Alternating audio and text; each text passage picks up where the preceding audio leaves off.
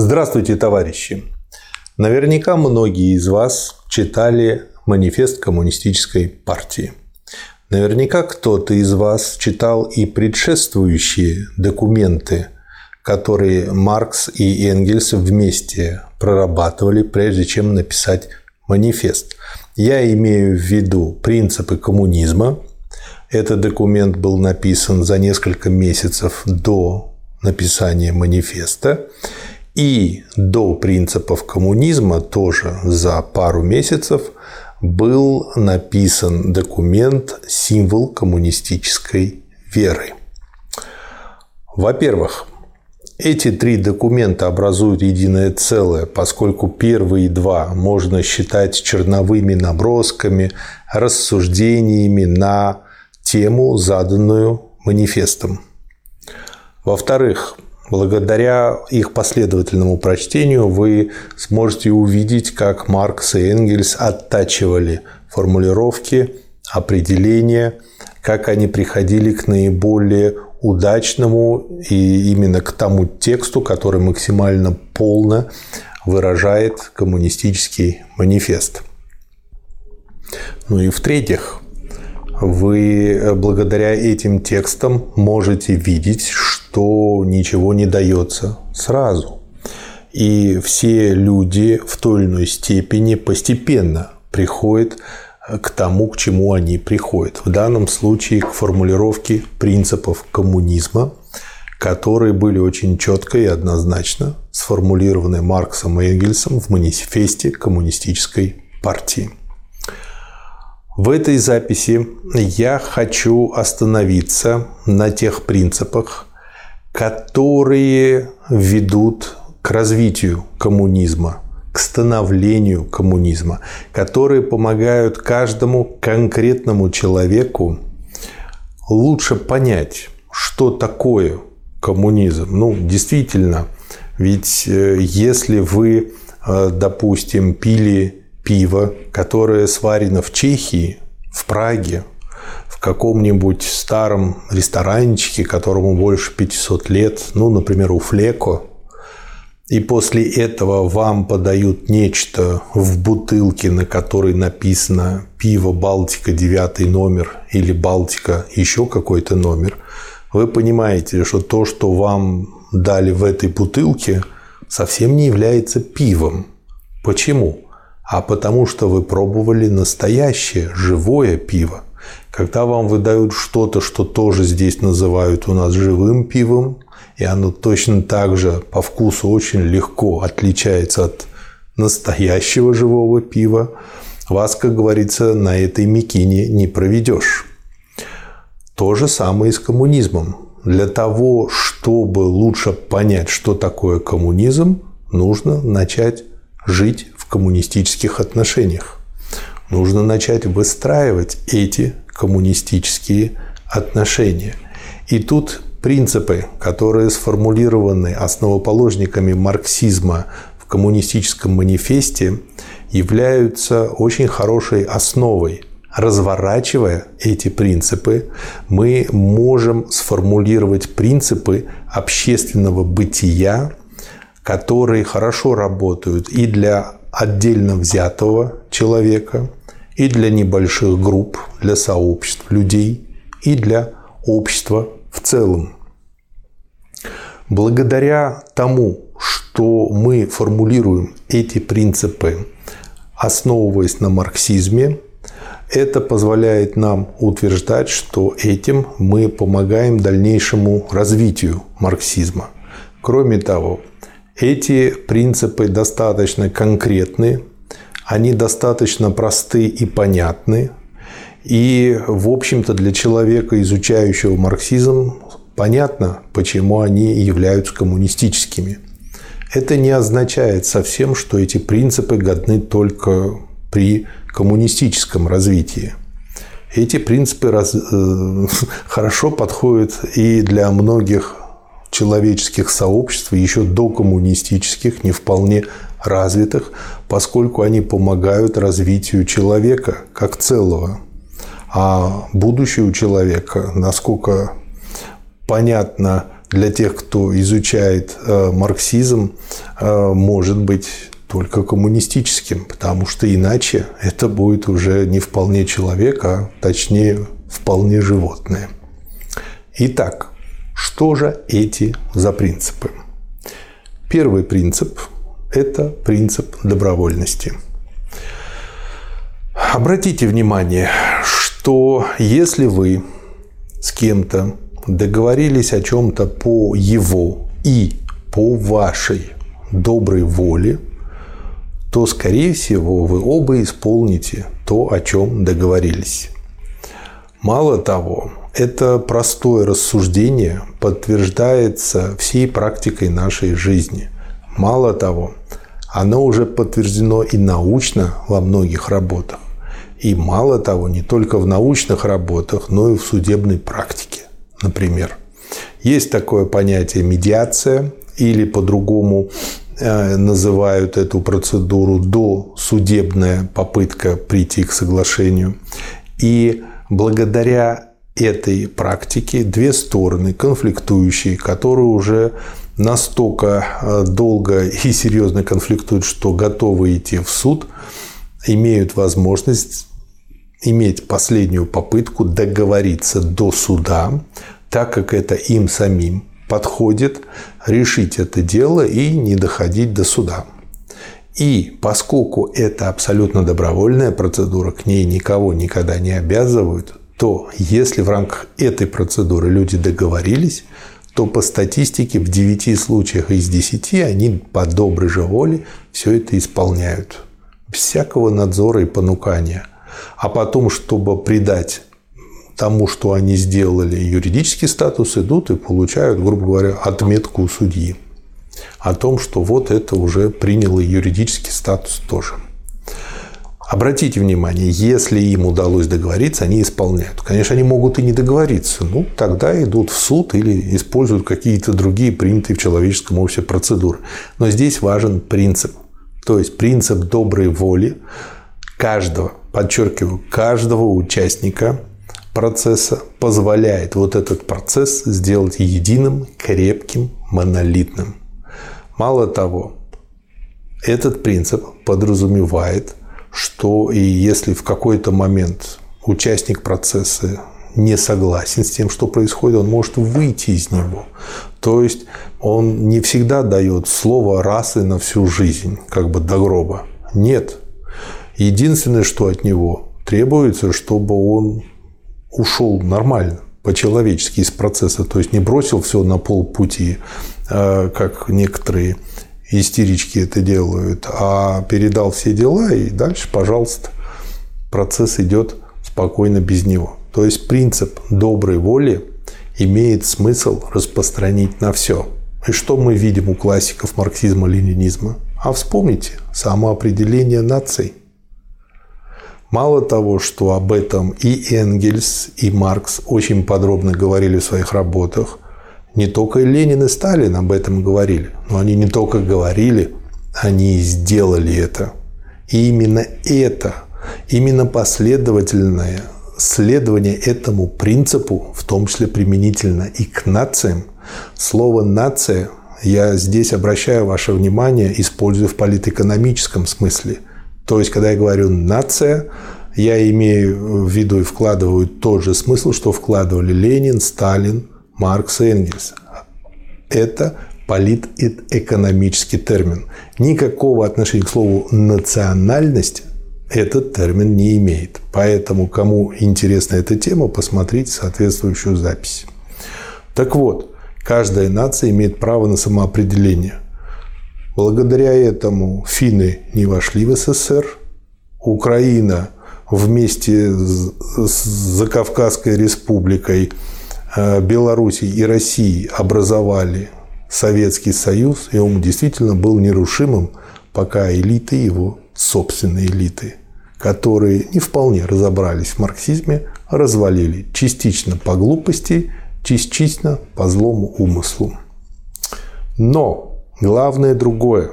Главное, что удалось построить единое мощное государство на принципах доброй воли. Обратите внимание. И это не мина, это цемент. Добрая воля, как цемент, сплачивает людей. Ну, другая бытовая ситуация с семьей. Многие же говорят, может быть и штамп в паспорте, но семьи не быть. А чтобы де-факто была семья, нужна добрая воля всех участников, образующих семью. Следующий принцип, на который я обращаю ваше внимание, это конфиденциальность. Поскольку я сейчас перечисляю принципы, которые в первую очередь относятся к общению между конкретными людьми и э, которые применимы для отдельно взятых людей и для групп людей, и для сообществ, но которые можно также, это достаточно такие резиновые принципы, а, растянуть и на все общество в целом, и я периодически буду это показывать, что они э, масштабируются до любого уровня эти принципы. Но примеры я чаще буду брать из личной жизни людей. Почему? А потому что это важней. Потому что человек – это ячейка общества. И человек, соблюдая эти принципы, начинает жить, иметь свое коммунистическое бытие, помогает другим выстраивать это коммунистическое бытие и вместе с другими строит общее коммунистическое бытие. И вот второй принцип – конфиденциальность. Что он имеет в виду? По-другому его можно сформулировать как право на ошибку. То есть, когда мы что-то делаем первый раз, изучаем какую-то новую теорию или практикуемся в работе на каком-нибудь там токарном станке, или пытаемся сесть на шпагат. У нас это всегда получается криво, косо, коряво, неудобно, иногда и больно. Можно совершить серьезную ошибку. И если человека высмеять за его ошибку, за то, что у него плохо получается, это совершить двойную глупость. Потому что так можно и этому человеку помешать разобраться в теме, и с другой стороны, и вы сами получаете себе не товарища, а врага. Точно так же будут смеяться и над вашими косяками и ошибками. Поэтому принцип конфиденциальности означает, что да, ну, можно улыбнуться, если получилась смешная ситуация, но нужно человеку помочь, и не надо трезвонить на каждом углу о его косяках и ошибках. Надо уважать, что у каждого есть ошибки. А что нужно сделать обязательно? Помочь, помочь понять этому человеку, в чем его ошибка, для того, чтобы он потом уже с меньшей вероятностью ее совершал. И так постепенно эти ошибки будут изживаться. Вот это второй принцип, связанный а, с построением коммунистического общества. И этот принцип мы тоже можем найти и у классиков тоже. Ну, например, э, право на ошибку просто звучит в чуть ли не в каждом произведении более-менее серьезном Ленина, Сталина. Почему? А потому что они все время говорят про творчество масс. А творчество масс всегда идет с ошибками, через ошибки. Мало того, это и есть возможность для развития. И нужно ошибку, каждую свою собственную ошибку воспринимать как возможность стать лучше. Потому что ошибка показывает вам, что вы делаете не так. Конечно, нужно быть э, достаточно тактичным, когда указываете на ошибку. Можно же по-разному на нее указать. Но э, в любом случае, если есть возможность получить от кого-то обратную связь по своей ошибке, будьте благодарны. И Ленин постоянно, и Сталин все время об этом говорили. Они говорили в основном это применительно к творчеству масс. Кроме того, они говорили о той тактичности, с какой интеллигенция должна помогать пролетариям. Почему? Потому что им тяжелее, объективно. Они не были в таких тепличных условиях, я имею в виду пролетарии, каких находилась, да и сейчас тоже находится интеллигенция.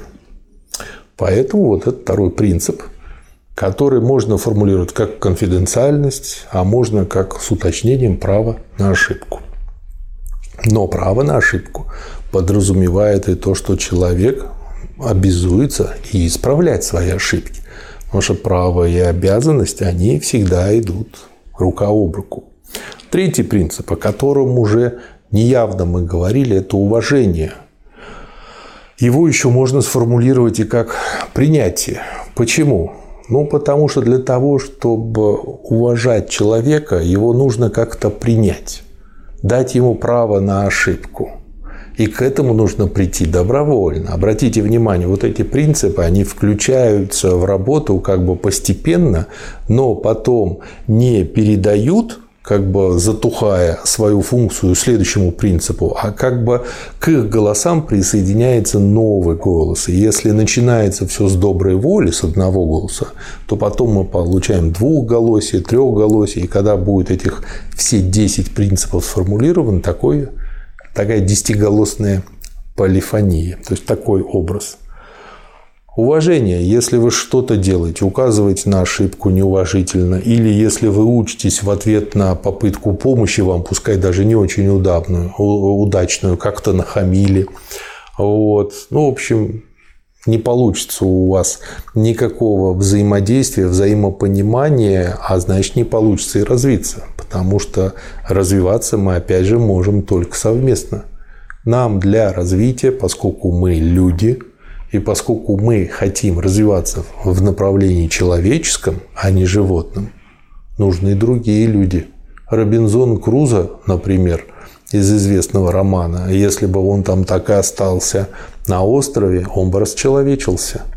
Почему он так был рад появлению пятницы? Потому что это была та тоненькая ниточка, которая позволила ему остаться человеком. Иначе бы он превратился в обычного зверя или бы просто сошел с ума. Что было более вероятно? Следующий принцип – равенство. Этот принцип часто горе-критики коммунизма трактуют как чуть ли не равенство а, в одинаковости, то есть все должны быть ходить в одинаковых костюмах, иметь э, одинаковые зарплаты, иметь одинаковые трусы, штиблеты, сигареты и все такое. И это, конечно, глупость. Равенство имеется в виду в политэкономическом смысле, то есть равны перед законом, равны в своей ответственности за содеянное – имеем э, равный доступ к благам. То есть, как этот должен быть сытый, так и этот должен быть сытый. Но если один имеет рост метр девяносто, а другой рост метр сорок, то, наверное, размер порции борща-то разный, не одинаковый. Вот в этом смысле они равны, но при этом продолжают различаться. Поэтому и выбрано не слово «одинаковость», а слово «равенство», которое внесет в себе и одинаковость, и отличие. При этом равенство подразумевается во всех политэкономических смыслах. Ну, их еще можно назвать и социальными в какой-то мере. Следующий принцип – ответственность. Мы уже говорили немножко об этом принципе, когда говорили о принципе конфиденциальности, права на ошибку. Почему? А потому что право на ошибку имеет тот, кто берет на себя ответственность за исправление этой ошибки. Ну, к примеру, если вы купили в магазине некачественный продукт, вы потом этот продукт возвращаете и требуете замены, исправить эту ошибку. Вам меняют продукт, если нормальный, хороший, честный продавец. А если он нечестный, ну тогда вы идете в суд и сажаете его в тюрьму. Он получает, возможно, даже и какой-то срок, потому что он совершил уголовное преступление. Чувствуете разницу? То есть, если кто-то хочет э, иметь возможность совершать ошибки, но не нести за них ответственности, это не к коммунизму не к коммунистическому обществу, не к развитию. И обратная ситуация. Если кто-то думает, что коммунизм – это такие хмурые люди, которые берут на себя за всю ответственность, даже за всех своих предков, там, за всех царей отвечают, как бы, в общем, по полной программе, такие, которые вот гиперответственные люди, которые горят как свечки, мы им зато памятники в благодарность поставим, но у них-то жизнь какая-то собачья получается. Это тоже. Почему? Э, неверно. Это две крайности. Гиперответственность и полная безответственность. Должна быть какая-то золотая середина. И вот эта золотая середина формулируется правом на ошибку с ответственностью за ее исполнение. Ну и чтобы товарищи помогли в этом деле. Помогли понять, где ошибка, помогли исправить ее. Но при этом человек, как ответственный человек, должен понимать, что из исправления ошибки отвечает он – Ошибка-то его, не товарищей. И поэтому такая фраза «я не исправил свою ошибку, потому что мне Вася плохо помогал» – нет, это ерунда. Конечно, Вася, может, не лучшим образом поступил, но как мог, так и помогал. Потом другие тоже с него спросят, а почему ты мало помогал, если они сочтут, что он недостаточно помогал. Но главное в том человеке, который совершает ошибку. Поэтому принцип ответственности – Следующий принцип – сотрудничество. Коммунизм – это общее, это то, что объединяет всех людей в единое целое, в человечество. И без сотрудничества как мы построим? Если у нас будет конкуренция, какая-то одна часть конкурирует с другой, причем так, что одна уходит в нищету, а другая выигравшая часть благоденствует. Какое же это сотрудничество? Никакого сотрудничества нету. Поэтому при построении коммунизма очень важно сотрудничество. Об этом тоже много писали классики. Ну, так же, как и об ответственности, обо всех перечисленных выше принципах в той или иной степени вы найдете.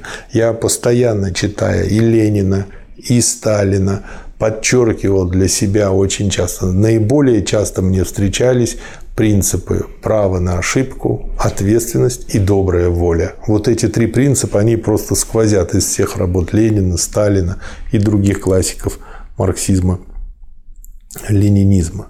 То есть, но вернемся к принципу сотрудничества. Это означает, что если ответственность подразумевает, что мы не скрываемся за фразой «а все так делают», то есть эм, каждый из нас имеет свой участок работы и несет за него персональную ответственность. Но, с другой стороны, результат-то достичь-то можно только сообща. Говоря по-другому, старой, известной всем поговоркой, один в поле, в поле не воин – для того, чтобы любое крупное дело сделать, нужно, чтобы много людей сотрудничали вместе. Построить железную дорогу, атомную электростанцию, заасфальтировать дорогу. Это даже для того, чтобы сделать ребенка, нужны двое, как минимум. Одного человека недостаточно, причем конкретно и два человека. Следующий очень важный принцип – знание, который уточняется, а не вера – Многие говорят, ну, это ваша точка зрения, что вот коммунизм. Нет, коммунизм – это не точка зрения. В этом-то и ошибка. И вот этот принцип э, знания, а не вера, он базируется как раз-таки не просто на том, а о том, что об этом говорили и Энгельс, и Маркс, и Ленин, и прочие э, марксисты и ленинцы – а, как говорится, есть такой принцип доказательства математики по построению. Вся коммунистическая теория построена на знании, на научном знании, на конкретных фактах, выведена из истории человечества, выведена в том плане, что был проведен анализ, и этот анализ видно в, работе, в работах Энгельса, в работах Маркса, потом анализ был и Лениным продолжен, и Сталином, и другими современными учеными, которые дальше развивают марксизм, ленинизм, этот анализ показывает, что очень часто, кстати, Энгельс на это иронически э, обращает э, внимание, что обратите внимание, а вот какая-то банальная жажда к наживе помогла дальше развиваться рабовладельческому обществу, феодальное, более прогрессивное, где все-таки уже больше было свобод. А в свою очередь феодальное той же жаждой наживы стимулировалось к развитию в капиталистическое.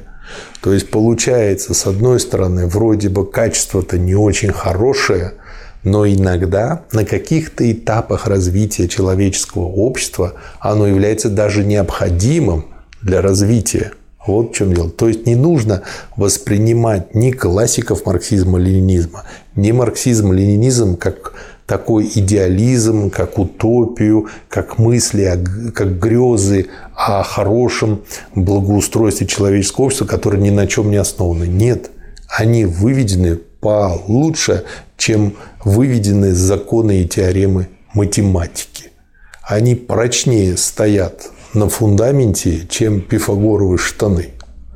И мало того, весь э, марксизм идет, если смотреть на развитие работы этих классиков последовательно, он последовательно выводится одна статья из другой. И самым хорошим примером является «Капитал», когда Маркс взял бытие в виде товара, из этого товара вывел появление особого товара, который называется деньги. Дальше из развития и э, того развития, которым никто не управлял, которое, казалось бы, складывалось стихийно, но на самом деле не стихийно, потому что иначе оно не могло сложиться другим способом, как только тем, которым сложилось. Из денег появился капитал. И он показывает, почему капитал имел только зачатки при феодализме, отсутствовал полностью, даже в виде зачатков при Э, рабовладельческом строе, вот, и из чего появился капитал, как деньги перешли в сокровища, как сокровища потом постепенно-постепенно доросли до того, что принято называть капиталом. И дальше, в следующих главах, он показывает процесс движения капитала, он показывает, из чего капитал растет, почему капитал не получается из обращения товарного, а другим способом. И почему показывает, что появились-то, собственно говоря, не только буржуи, но и пролетариат. И как он показывает появление пролетариата? Он выводит те требования, которым должен соответствовать совокупный работник. А и в этих требованиях мы видим, так это же пролетариат. Это как вот вам описывают по-научному зайца, но не говорят, что это заяц. А потом просто вы видите, что ба, да это заяц. Вот так вот все это выводится. Поэтому марксизм к вере никакого отношения не имеет. Марксизм никакого отношения не имеет к точке зрения. Точка зрения – это вариант веры, только полностью построен на своем собственном эго. А вот я так вижу. Я встречал взрослых людей под 40 лет – занимающих крупные управленческие должности, у которых была своя точка зрения. Представьте себе, это не анекдот, это быль. Я с этим сталкивался на правила арифметики. Наверняка вы помните правило, когда мы переносим от знака равно с одной стороны уравнения на противоположную, то числа или переменные меняют знак на противоположный. Так вот, у одного моего знакомого на это есть своя точка зрения. Он сказал, а зачем менять знак? Не надо. И когда ему было сказано, что это, в общем-то, выведенные, доказанные законы математики, он сказал, а у меня своя точка зрения. Вот до чего эгоизм доводит людей. Точно так же. Можно даже сказать, что марксизм в большей степени наука, чем математика. Вы будете удивлены, но если вы когда-либо глубоко изучали высшую математику, вы прекрасно знаете, нет определения точки, нет определения прямой, нет определения плоскости. Они как бы вот так вот взяты, как-то не очень понятно, и ниоткуда не выведены. Мало того, не показано, как из точки выводится прямая, как из прямой выводится плоскость. То есть там что-то написано, какой-то текст, который назвали определением. Но определением это не является. А определения, которые у Маркса, они диалектические, то есть они выведены так же, как выводятся и теоремы. И мало того, они развиваются дальше, поскольку диалектически все построено в капитале вместе с развитием научного движения мысли. Поэтому марксизм-ленинизм – это знание. Коммунист и коммунистическое общество – это то, что строится на знании. И это знание добывается строго научным методом, который называется диалектический материализм, поскольку он взял науку логики, диалектику у Гегеля и материализм, развитый Марксом и Энгельсом. Дальше. Следующий принцип. Один за всех. Ну, дальше все, кто читали известный роман, либо смотрели известный фильм, продолжат. И все за одного. Помните, а, эту фразу очень часто повторяет в трех мушкетерах. И Д'Артаньян, и Атос, и Портос, и Арамис. Очень хорошая фраза. О чем она говорит? Если твоих трех друзей посадили в тюрьму, ты остался один, делай, прикладывай все усилия, чтобы их оттуда вытащить из этой ненавистной Бастилии. Если туда попал один, оставшиеся трое точно так же прикладывают все усилия. То есть всегда все они действовали как единое целое, говоря по-другому. И обратите внимание на многие речи Ленина, Сталина. Помните фразу «партия должна решать»? Что это означало? Это означало, что если коммунистическая партия в полной мере, не только по названию, но еще и по сути, это означает, что каждый член этой партии несет персональную ответственность за все решения, принятые партией. Если он вам говорит, ну это помимо моей воли, там на верхах решили, такому горе-коммунисту нужно сказать, ты должен делать одно из двух. Первое. Если ты не согласен с решением, всеми известными партийными методами, а их много – бороться за то, чтобы оно было отменено, изменено, модифицировано. Либо второе, если ты не веришь в то, что это возможно в рамках той партии, в которой состоишь, ты должен выйти из этой партии. И есть много примеров. Ленин много раз говорил о том, что вот если вот это, вот это, то, он выходит и образует новую партию. Особенно, когда был пик борьбы с меньшевиками до революции. Далее, Ленин и Сталин часто говорили о том, что партия должны решать, то есть простые члены партии. И именно по этой причине и делаются такие вещи, как съезды, конференции, на которых лица, первые лица партии отчитываются перед членами партиями и перед, перед представителями рабочего класса – чьи интересы партия представляет. Мало того, вы увидите, как часто, когда приезжали, особенно в 20-е и 30-е годы прошлого века в СССР, делегации американских рабочих, итальянских, еще что-то, первые лица, и Дзержинский, и Ленин, и Сталин, держали перед ними не просто слово, как вот вы к нам приехали, мы вам сейчас поможем, все расскажем. Нет, они отчитывались перед ним. Почему? Потому что пролетарский интернационал – это наивысшее, что есть в пролетарском движении. Именно интернационализм ставился всегда, в данном случае выше конкретного мелкого национализма. Вот что означает этот принцип. И он не исключает персональной ответственности, он не исключает того, что принятие решений должно быть коллективное. Он не исключает того, что при принятии решений идет все время борьба, потому что разные точки зрения, потому что каждый э, отстаивающий свою точку зрения считает, что именно он прав. Но это означает, что нужно уметь спорить, уметь слышать товарищей, понимать, что все хотят сделать лучше – но после того, как принято решение и принято большинством, причем большевистским большинством, то есть отражающим интересы большинства рабочего класса, а не большинства в данной аудитории, как многие часто путают, тогда это решение исполняется. И пока оно опять таким же большинством не опровергнуто, не изменено, оно исполняется. Но при этом можно дальше продолжать дискуссию. То есть как говорится, ты, пожалуйста, можешь думать по-другому. Пожалуйста, ты можешь вести борьбу за изменение, за улучшение. Но пока не придумано сообща другое, ты подчиняешься решению большинства. Вот этот принцип демократического централизма. Так он звучит научно. А по-простому один за всех, все за одного.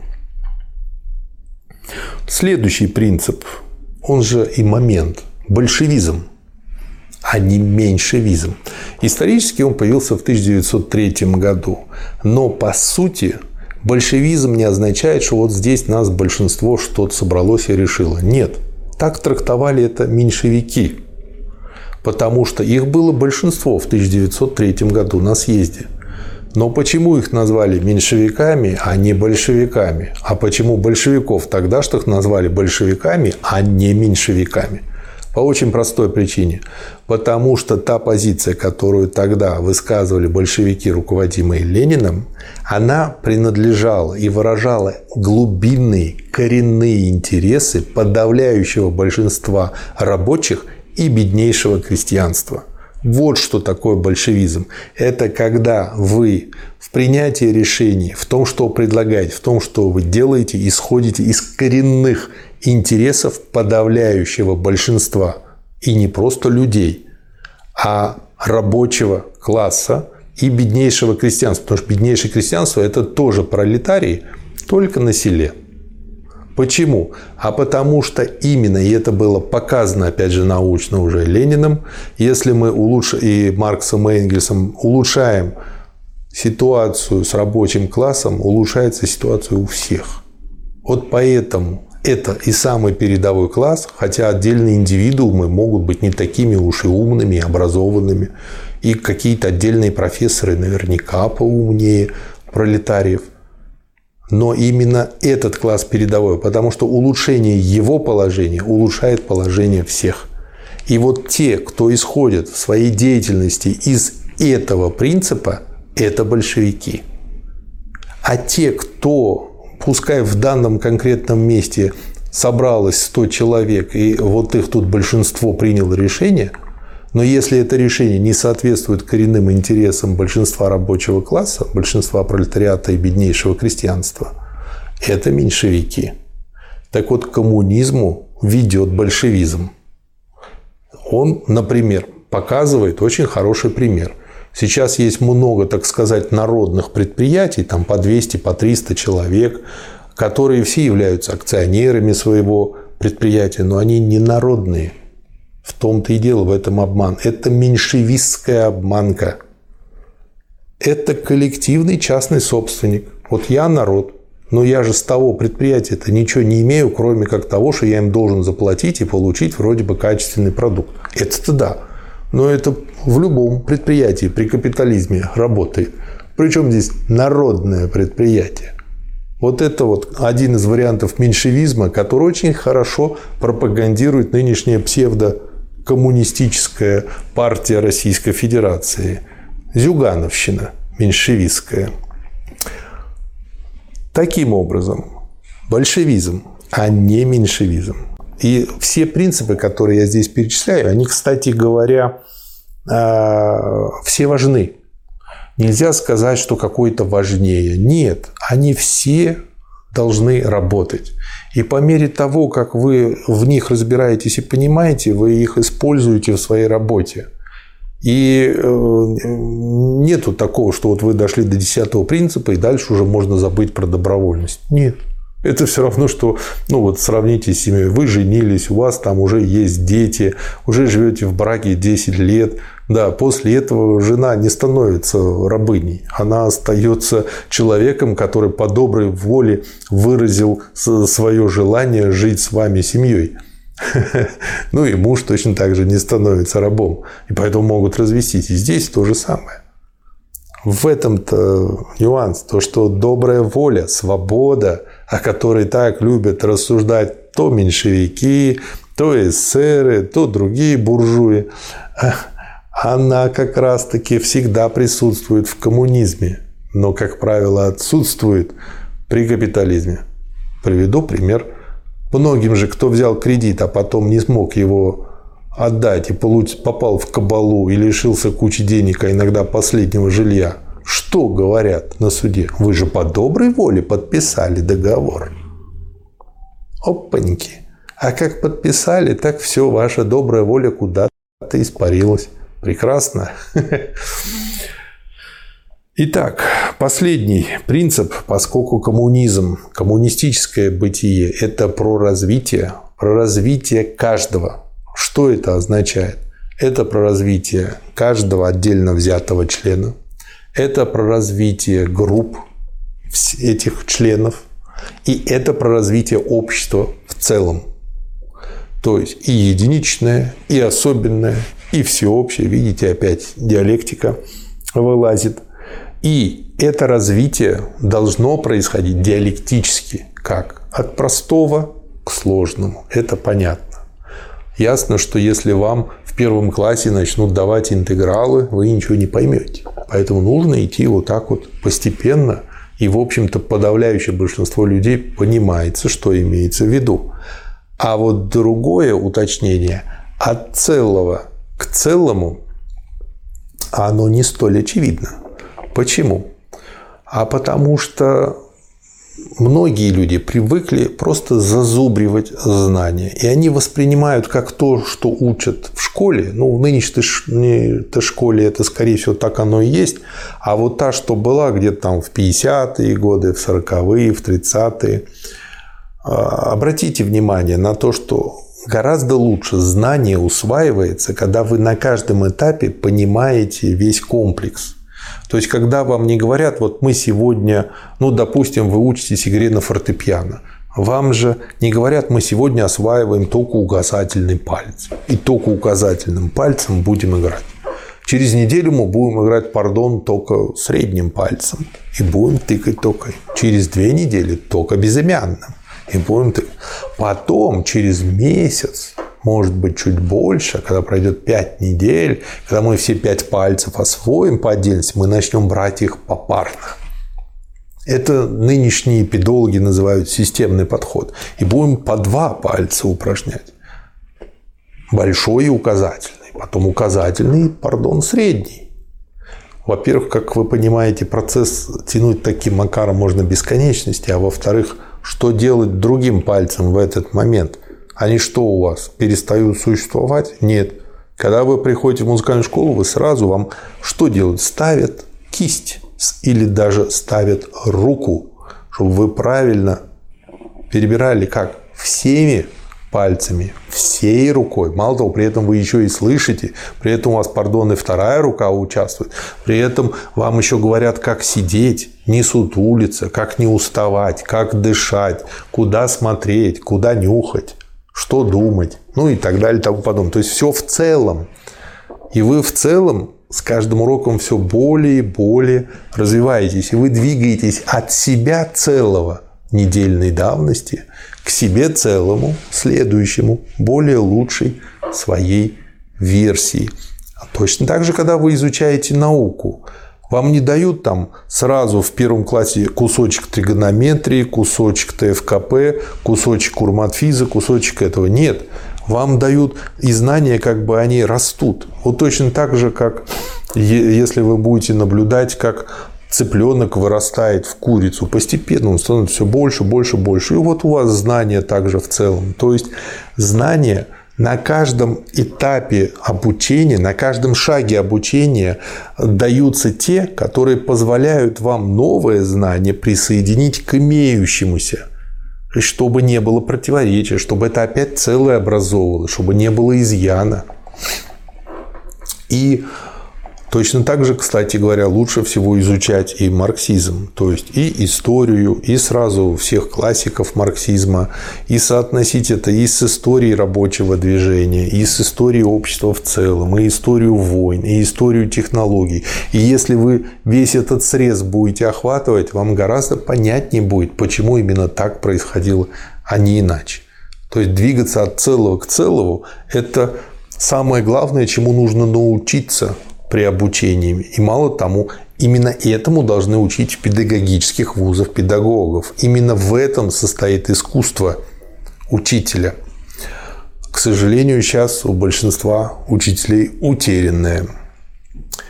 И когда вот так вот вы учитесь, то тогда получается, что вы к имеющимся знаниям добавляете новые, у вас не образуется каши в голове, все упорядочено, все в единой системе, и вы видите, что вы как раз-таки приобретаете. И вы, изучив какое-то новое знание, приобретаете не только его, а вы еще получаете много дополнительного, потому что сочетание нового знания с другими вашими старыми знаниями по другим другим предметом добавляет еще больше. То есть вы затратили усилий на 5 копеек, чтобы получить новое знание, а получили на рубль. Именно, кстати говоря, поэтому диалектику и назвали спекулятивным методом, в хорошем смысле этого слова, обогатительным, от слова обогащение. То есть, ну, в данном случае только честное обогащение. То есть вы потратили совсем немного времени, а обогатились гораздо больше, чем если бы вы изучали все по отдельности, не связанное друг с другом в единую систему. Вот это и называется идти от целого к целому. Ну и, наконец, третий принцип развития – идти исторически. Можно двигаться от целого к целому, от целой курицы к целому зерну, к целому яйцу, пардон. Но это как-то получается движение вспять. Обычно происходит наоборот. Хотя многие, я думаю, могут со мной поспорить. Но поняли, что я имею в виду. А когда мы изучаем исторически, когда мы понимаем, э, из какого э, общества какое возникло, из какой страны какие страны возникли, или если мы изучаем природу, что вот из этого ключа возник Э, вот этот родник, из этого родника вот этот ручеек, а дальше ручеек уже слился с другими, получилась такая-то речушка, потом речка, река, потом море, океан, а потом облака, потом осадки, и потом опять круговорот появляется. То есть, когда мы вот так вот исторически все рассматриваем, слово «исторический», кстати, имеет синонимом слово «логический». Ну, это так, на заметку вам. Вот когда мы, используя вот эти вот три момента, от простого к сложному, от целого к целому и исторически, то мы развиваемся, и это и есть человеческое диалектическое развитие. Поэтому этот принцип так важен. Вот мы имеем принципы, которые я только что перечислил, которые имеют смысл соблюдать, когда вы строите коммунизм. При этом, когда я говорю «я строю коммунизм», я подразумеваю, что не только я этим занимаюсь. Почему? Ну, потому что нельзя коммунизм построить вот так вот геройским методом. Всем вопреки, на зло, а потом люди на этом готовеньком будут жить. Нет. Коммунизм – это не механизм, ты, я тоже, если всем вопреки построю хороший автомобиль, прям гениальный, но люди не будут знать, как им пользоваться, раздолбают его на первом же повороте, и толку будет от этого. Никому толку не будет. Так же и с коммунизмом. А коммунизм – это же человеческое, это же человеческое бытие. Так а чтобы было человеческое бытие, так его совместно и надо построить. Поэтому, когда я говорю, что я строю коммунизм, это означает, что я-то я, у меня есть мой участок работ, но это участок работ в общем целом движении моего движения с моими товарищами. Есть группа «Свободное время». Мы издаем основное в ленинизме. И я там делаю ничуть не больше, чем каждый из активных участников этой группы. И мы все работаем на коммунистических началах мы все отчитываемся друг перед другом, что сделано за неделю. И мы все помогаем друг другу, потому что понимаем, что как бы никто, кроме нас, это и не сделает, раз мы за это взялись. Но дальше мы должны распространить это и дать возможность воспользоваться другим людям. И мы призываем и других людей тоже принять в этом участие – и это постепенно от особенного переходит к всеобщему. И по мере того, как вот это мышление, вот эта деятельность развиваются и строится таким образом коммунизм и коммунистическое общество. Поэтому помните фразу «я», «ты», «он», «она», «вместе», «дружная», «семья», в слове «мы», «сто тысяч», «я». Это очень коммунистическая песня. И она, в общем-то, показывает, как строится коммунизм, и вот эти перечисленные принципы, они помогают нам ежечасно, ежесекундно, еженедельно, ежедневно, ежемесячно, ежегодно. Потому что группа уже существует достаточно продолжительное время. Кто хочет, тот участвует. Кто не хочет, тот не участвует. Тут все по доброй воле. И если бы не эти принципы, нам было бы очень тяжело принимать решения, потому что, опираясь на них, мы не только действуем, но и принимаем решения. Если бы не эти принципы, вряд ли бы мы собрались. Ну, потому что все мы находимся в разных городах. Группа распределена, раскидана по всему земному шару. Мало того, если бы не эти принципы, мало ли кому пришло бы в голову вот этим заняться. Почему? А потому что насильно-то мил не будешь.